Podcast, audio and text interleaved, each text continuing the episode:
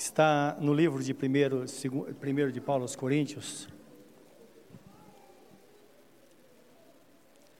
ou melhor, a segunda epístola de Paulo aos Coríntios, capítulo 4, capítulo 2, 14 a 17, para a nossa leitura. Vamos pensar nesta palavra um pouco.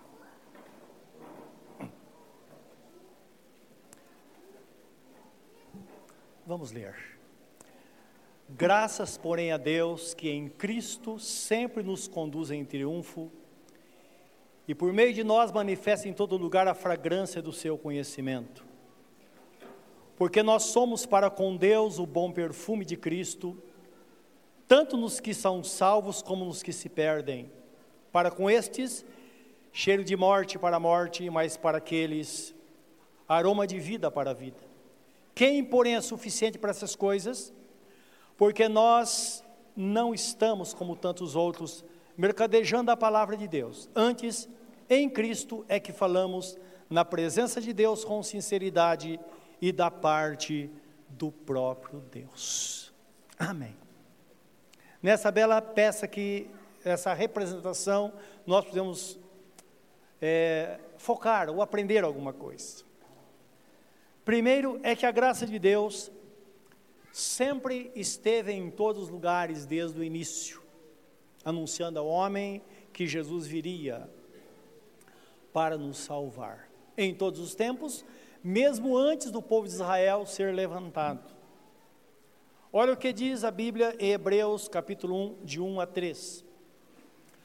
Havendo Deus antigamente falado muitas vezes, de muitas maneiras, aos pais pelos profetas, a nós falou-nos pelo Filho, a quem constituiu o herdeiro de tudo, por quem fez também o mundo, o qual, sendo o resplendor da sua glória, e a expressa imagem da sua pessoa, isto é, Jesus idêntico ao Pai. E sustentando todas as coisas pela palavra do seu poder, havendo feito por si mesmo a purificação dos nossos pecados, assentou-se à destra da majestade nas alturas, feito tanto mais excelente do que os anjos, quando herdou mais excelente nome do que eles. Que nome é esse? Na verdade, é importante nós entendermos que assim que Jesus deu a vida por nós, aquela salvação prometida então se estabeleceu.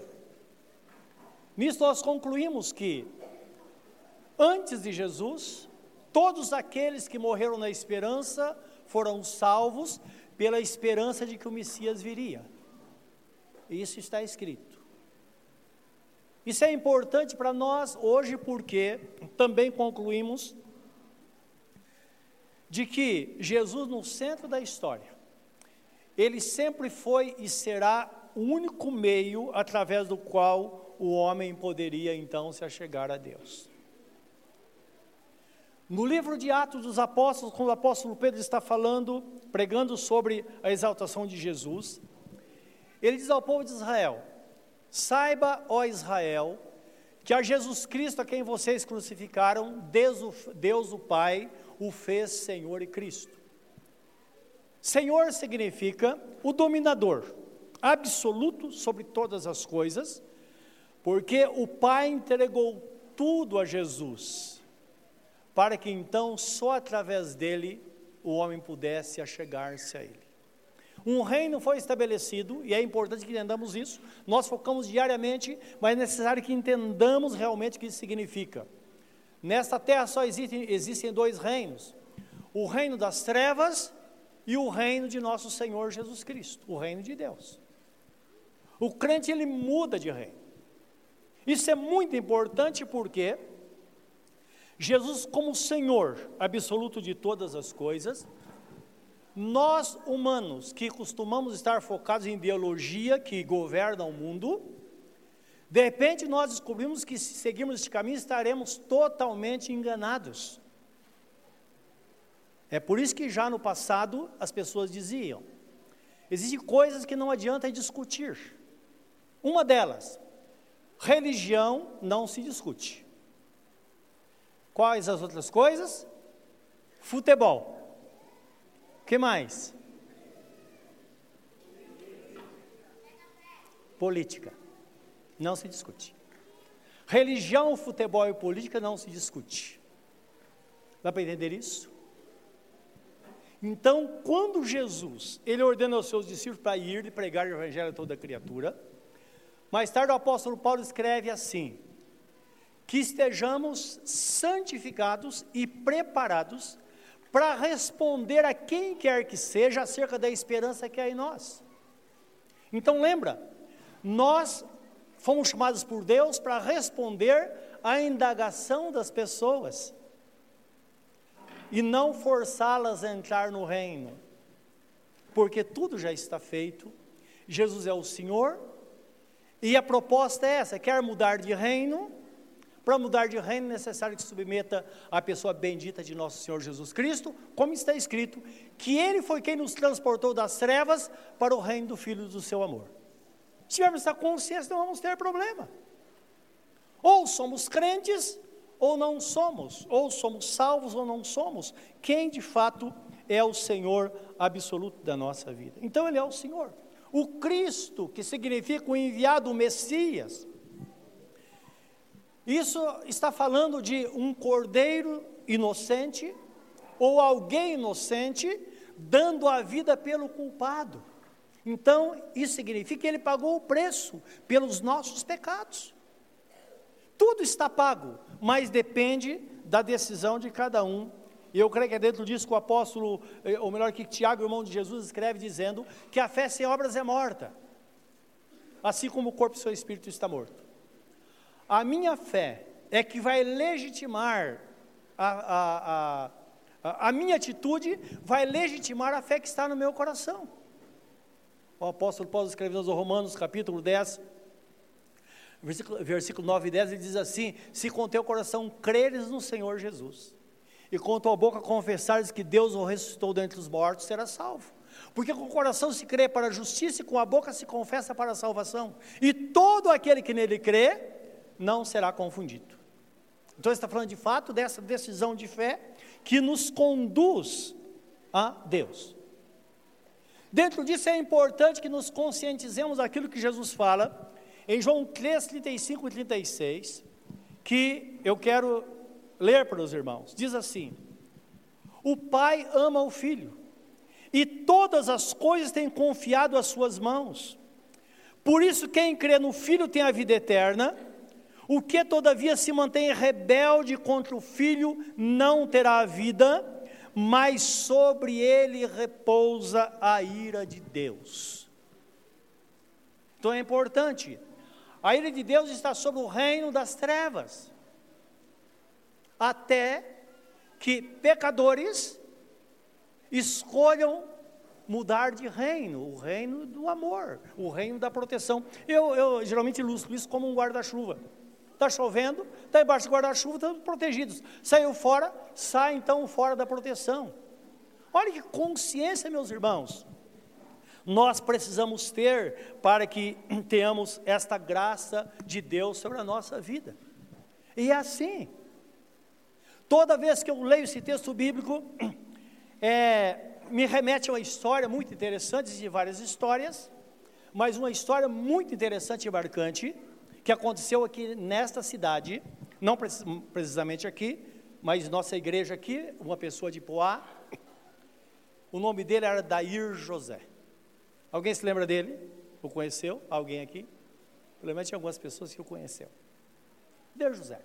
Uma família comum, um casal com três filhos, constantes brigas na família. Eu e a pastora Sandra cansamos de falar e aconselhar e fazer. E a história era essa. Ela se mostrava assim um tanto irresponsável em relação a conduzir a família na fé. Ele, além disso, ele se achava. Então, tudo indicava que ele achava que poderia ter uma esposa melhor do que aquela que ele tinha. Até que um dia esse camarada resolver, resol, brigou com a esposa, pegou os os três filhos, botou num carro, um chevette novo que ele havia comprado, então é até 1984 por aí, e foi para Curitiba na Serra do Cafezal, Uma carreta passou em cima do carro dele. Irmãos, passou em cima, eu vi o carro, não sobrou nada. Milagrosamente, as três crianças não tiveram nem um arranhão. Foi algo assim extraordinário. E correu aquele boato, aquele, todo mundo desesperado. A esposa, aquela sensação né, de chorando, desesperada, mas por outro lado, olha, bem feito, não é? E uma situação, ninguém queria visitá-lo, a família não foi, a esposa não foi, os filhos eram pequenos também. Aí eu fiquei sabendo, falei, eu tenho que visitar. Aí entra a função pastoral, não é? Fui visitar no Hospital Heliópolis. O hospital você não sabe como é. Então chega lá, nós podemos entrar em qualquer hospital, qualquer hora, temos que ter consciência, porque às vezes não é fácil, porque às vezes a, a pessoa doente está desarrumado e precisa dar uma ajeitada, precisa ter consciência disso. Então, eu estava entrando, a pessoa me disse, pastor, por favor, 10 minutos dá para visitar essa pessoa? Eu disse, dá. Não é? Eu disse, é muito, 5 minutos. Porque, de fato, eu até hoje considero que foi a pior visita que eu fiz na minha vida, porque eu estava com muita raiva dele também. E eu fui, confesso a vocês, fui porque não tinha jeito, eu com o pastor teria que ir. A única vez que aconteceu na minha vida isso. Aí, me lembro, peguei o elevador e cheguei no andar, o quarto era bem em frente à porta do elevador, a hora que eu entrei, eu vi uma cena estarrecedora. Ele tinha perdido duas vértebras. Ele estava com as pernas tudo paralisado, ia ficar tetraplégico. E eu me lembro dele com a, não sei como que chama, um triângulo, que eles furaram o crânio, pendurado com um cabo de aço, toda aquela parafernália atrás, e ele para mantê-lo sentado. É um desespero. E eu vi, tinha um sobrinho dele que veio do estado do Paraná, que não ninguém, e o sobrinho punha um cigarro na boca dele, ele fumava até o fim, tirava, punha outro, como se o cinzeiro estava, cinzeiro estava cheio de cigarro que ele havia fumado. Quando eu cheguei, ele ficou espantado, ele estava consciente. Ele falou, pastor Joel, baixou a cabeça. Falei, não, eu vou orar por você. Não é?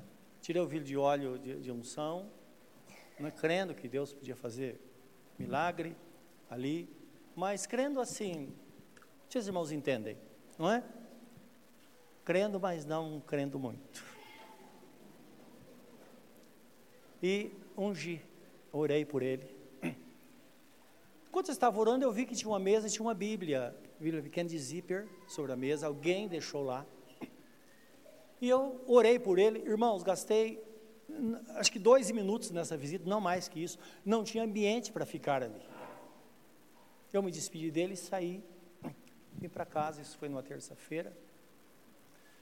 Mais ou menos na quinta ou sexta-feira, eu vim ao correio para fazer um, é, colocar uma carta, ou ver se tinha correspondência. Quando eu estou saindo na Praça da Bíblia, eu vejo um carro passando, como se fosse um Corcel 2 amarelo. E quem estava dirigindo? O infeliz, o próprio. Eu levei um susto. Falei, Jesus, é uma, uma visão. Fui até a casa dele, lá ele estava ele tinha perdido todo o músculo do braço e da, de uma das pernas. Eu falei, o que, que aconteceu com você? Estava tudo cicatrizado, não teve mais os músculos, estava tudo cicatrizado. O que aconteceu com você? Ele me disse, olha, assim que o senhor saiu. Eu fiquei muito envergonhado com a sua visita. Eu pedi para meu sobrinho abrir a Bíblia falei, eh, filho, abra essa Bíblia. Em algum lugar ele me mostra.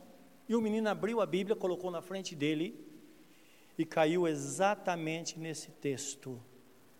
O Pai ama o Filho e todas as coisas que foram confiadas às suas mãos. Pois quem crê no Filho tem a vida eterna, o que todavia se mantém rebelde contra o Filho não verá vida, mas sobre ele permanece a ira de Deus. Ele disse: Eu me quebrantei tanto, não sei o que aconteceu. A partir daquela hora, parece que algo aconteceu comigo. Naquele mesmo dia, eu percebi que já estava bem, menos de uma semana, ele estava completamente curado pelo Senhor. Ele falou: sou outra pessoa, totalmente mudado. É assim, a graça de Deus faz isso. Lembra que nem sempre Deus passa, manda uma carreta passar em cima, do, em cima de uma pessoa que age assim, não é? Nem sempre. Mas Deus tem os meios.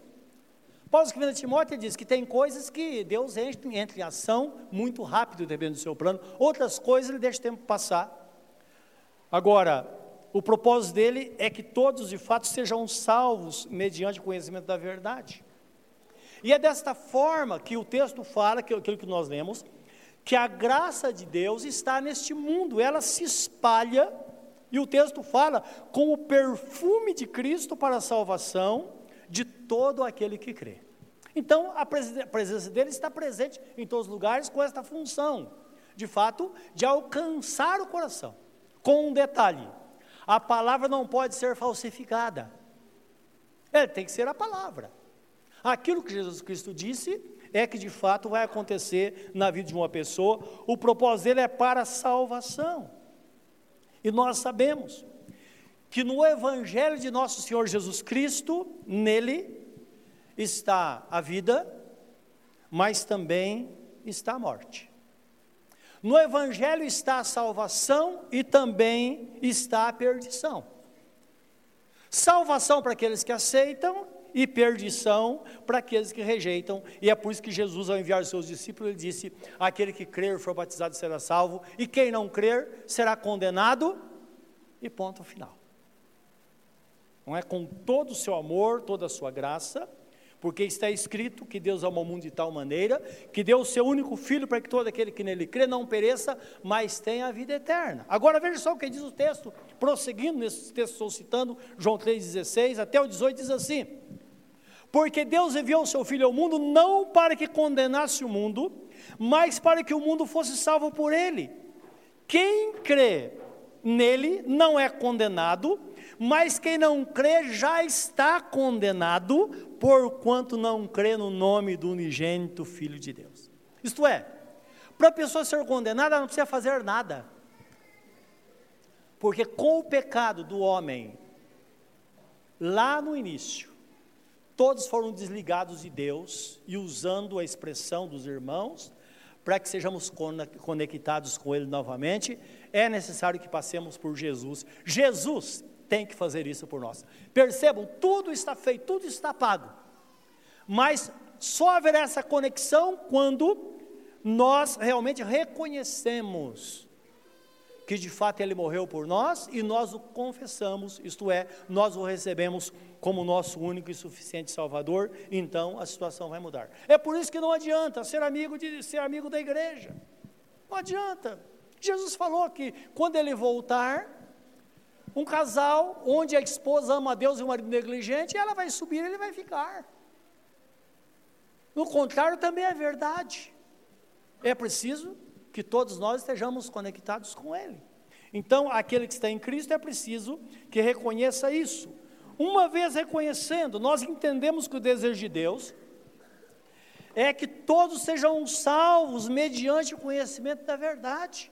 Meus irmãos, nós temos uma promessa. E a promessa é: crê no Senhor Jesus e será salvo, tu e a tua casa. É possível com a família toda sirva ao Senhor. Quando isso não acontece aos nossos olhos, a promessa se mantém, porque Deus não vai permitir cada membro dessa família, muitas vezes na ânsia da morte, esta pessoa vai entregar-se a Jesus, porque ela vai lembrar do testemunho da família, vai lembrar que alguém na família buscou a Deus por ela. Então, esta oração que você faz, esse pedido que você faz, Está tudo arquivado na presença de Deus. E no tempo certo as coisas vão acontecer, mas é necessário que permaneçamos firmes, como está escrito, não é? Façamos o bem a todos, principalmente aos domésticos da fé, porque que nós semeamos, nós vamos colher se nós não desfalecermos. Isto é, manter-se firme confiando no Senhor, servindo ao Senhor e sendo crente. Eu sempre digo isso, crente e dos bons, não é? Com a fé genuína no Senhor. A palavra nos diz, outro texto do profeta Ezequiel, Deus fala assim: Lançai de vós as vossas transgressões com que transgredistes, e criai em vós um coração novo e um espírito novo. E ele fala ao povo de Israel: Por que razão morreríeis, ó casa de Israel? Porque não tomo prazer na morte do que morre, diz o Senhor Jeová. Convertei-vos, pois, e vivei. Então, o apelo de Deus diariamente é que o homem, a mulher, se convertam ao Senhor. E aquele que está em Cristo que se mantenha firme de fato com o Senhor, procurando o seu o aperfeiçoamento, separando de todo o mal. E lembra que lá no começo aconteceu e nós sabemos hoje, a única coisa que pode separar a pessoa de Deus é o pecado. É assim que as coisas acontecem. Então, Satanás trabalha dia e noite exatamente para que o homem abandone a fé, separe-se de Deus. Agora, por outro lado, nós sabemos que Deus levanta pessoas e, e o, nosso, o nosso papel é esse. A palavra diz que nós, como embaixadores de Deus, nós clamamos como se Deus clamasse ao homem, chamando as pessoas à conversão. Esta palavra está na segunda epístola de Paulo aos Coríntios, 5, 17 a 21, dizendo que isso provém dele. Então, onde você for, você vai ouvir a palavra. Agora é necessário que atentemos a esta palavra, para que a graça de Deus, de fato, nos faça triunfar, como tem feito. Hoje é o último dia da nossa comemoração do aniversário de nossa igreja, e nós podemos ver quantas pessoas foram alcançadas pela graça dele. Esses pequeninos que maravilhosamente cantaram aqui à frente, daqui a pouco eles são adolescentes, logo mais são jovens. E lembra, eles estarem no reino depende de nós. E nós que eu digo, primeiro dos pais. É preciso se empenhar. Mas eu fico pensando, como será lá no final? Que coisa triste se alguém da nossa família ficar para trás. Não é verdade? Seria muito triste. A Bíblia fala sobre o grande e terrível dia do Senhor. Grande para aqueles que estão em Cristo, mas terrível para, para aqueles que não estão no Senhor. Porque vai ser uma coisa extraordinária. E Ele espera que a nossa fé esteja firmada nele. Então a palavra fala, não é graças a Deus que sempre nos faz triunfar em Cristo. O apóstolo Paulo, quando ele cita, cita esse texto, ele está pensando nos soldados romanos. O exército romano, o mais aparelhado da terra em todos os tempos. Nós sabemos que ele serve de exemplo tanto para o reino das trevas, quando a Bíblia fala que a nossa luta não é contra carne e sangue, mas contra as potestades, os principados, contra as hostes espirituais da maldade dos lugares celestiais.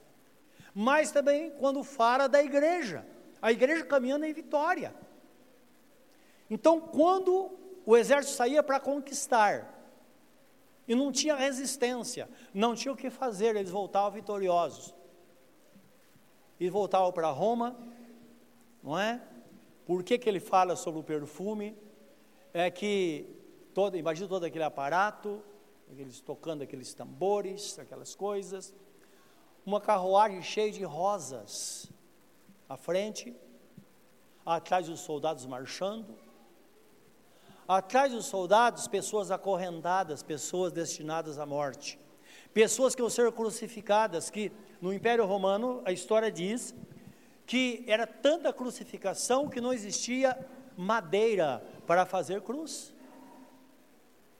Não tinha mais árvore. Tantas pessoas eram crucificadas. Então o texto fala sobre o bom perfume de Cristo, isto é, a fragrância da vitória, que traz alegria àqueles que vencem, mais profunda tristeza àqueles que se perdem pelo caminho.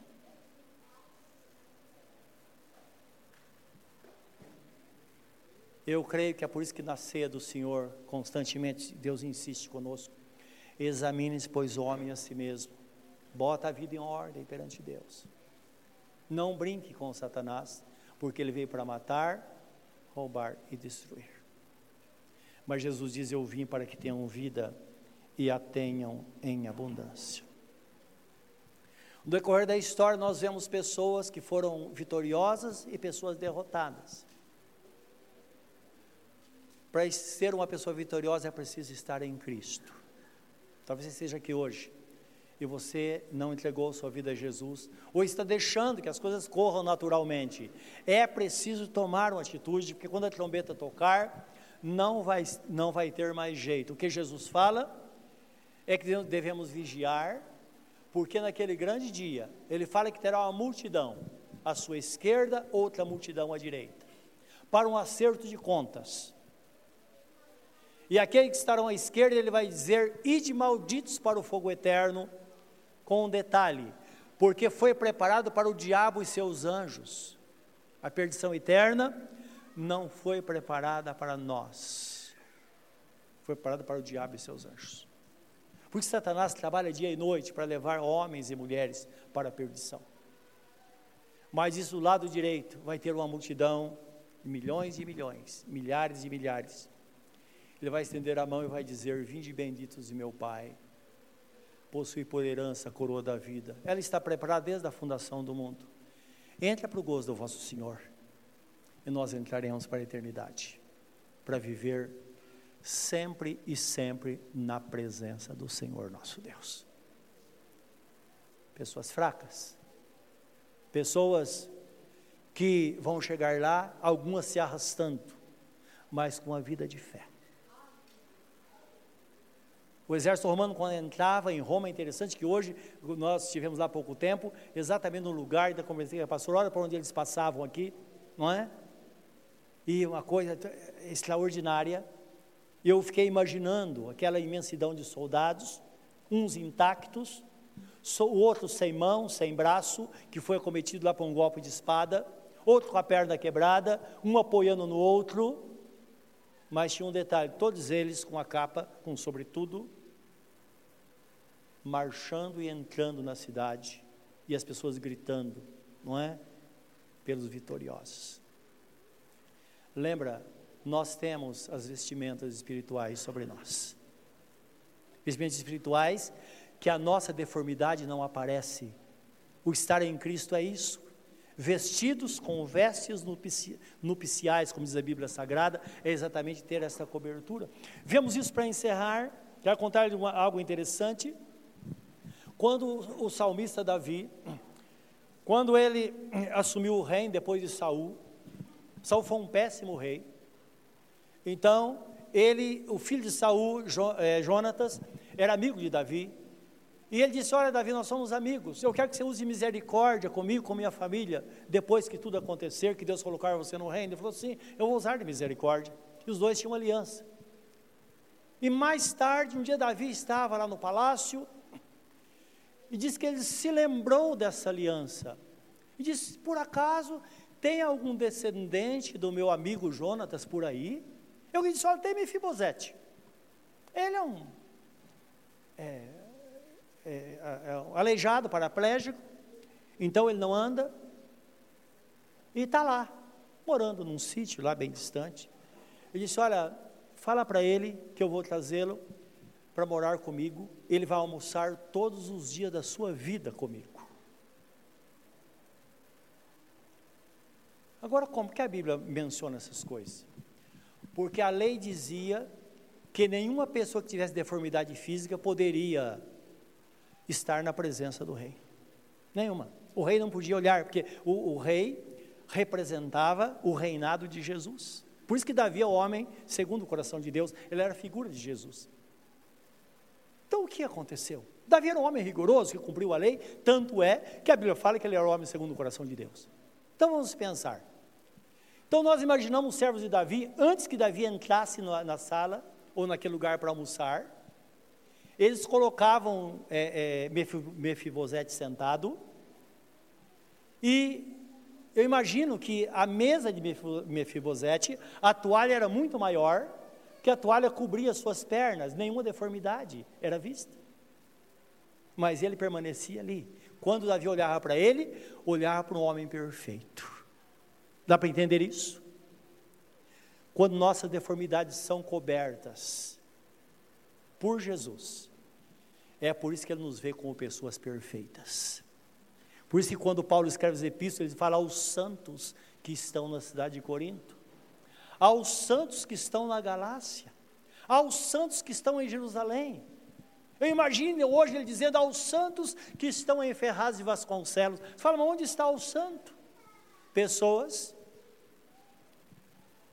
que foram lavadas e remidas pelo sangue do Cordeiro, cujas perfeições foram cobertas, pessoas dignas de estarem à mesa do Senhor, como nós fazemos sempre. Entra no reino se você está fora. Renda-se ao Senhor. Então você diga, mas como fazer? A palavra diz: se com o seu coração você crer, e você confessar, você será salvo. E no grande dia, você sabe o que vai acontecer, todos nós entraremos para a presença do Senhor. Dias de paz aqui, que teremos essa paz e na eternidade moraremos para sempre com Ele. Que Deus nos abençoe, que reconheçamos sempre quem nós somos e quem é o Deus que nós servimos. É nele que nós temos toda essa suficiente, suficiência. É em Jesus que nós triunfamos, é por causa dele que nós somos quem somos e possuímos e temos o que temos. Curva o seu semblante na presença dele nesta hora. Pense nesta palavra.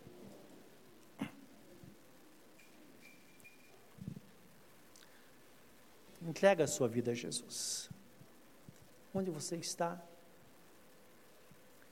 Põe sua mão direita sobre o seu coração. E é claro, deve ter um servo do Senhor ao seu lado. Assim que você puser a mão sobre o coração, ele vai pôr, ou ela vai pôr a mão sobre o seu, seu ombro. E nós vamos orar.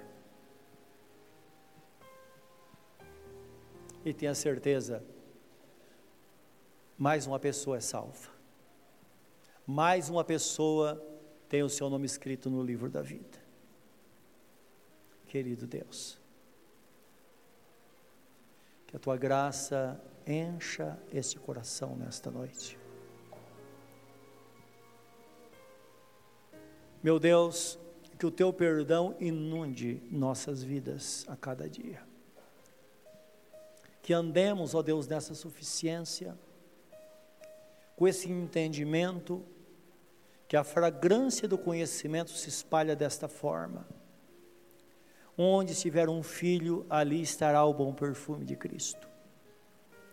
Onde estiver um discípulo, a fragrância do conhecimento estará ali, se espalhando e alcançando pessoas, como se vê neste dia.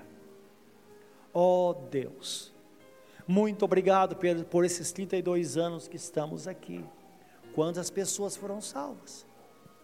Quantas se renderam a Ti, Senhor? e que assim seja até a vinda do Senhor, e que a tua graça nos inunde, que as famílias sejam salvas, que ninguém se perca, porque a tua vontade é que todos sejam salvos mediante o conhecimento da verdade.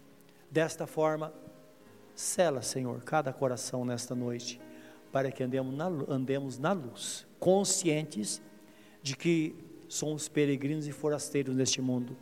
Nós temos um reino é o reino do Filho do teu amor. Muito obrigado por tudo e mantém-nos nesta graça, desde agora e para sempre.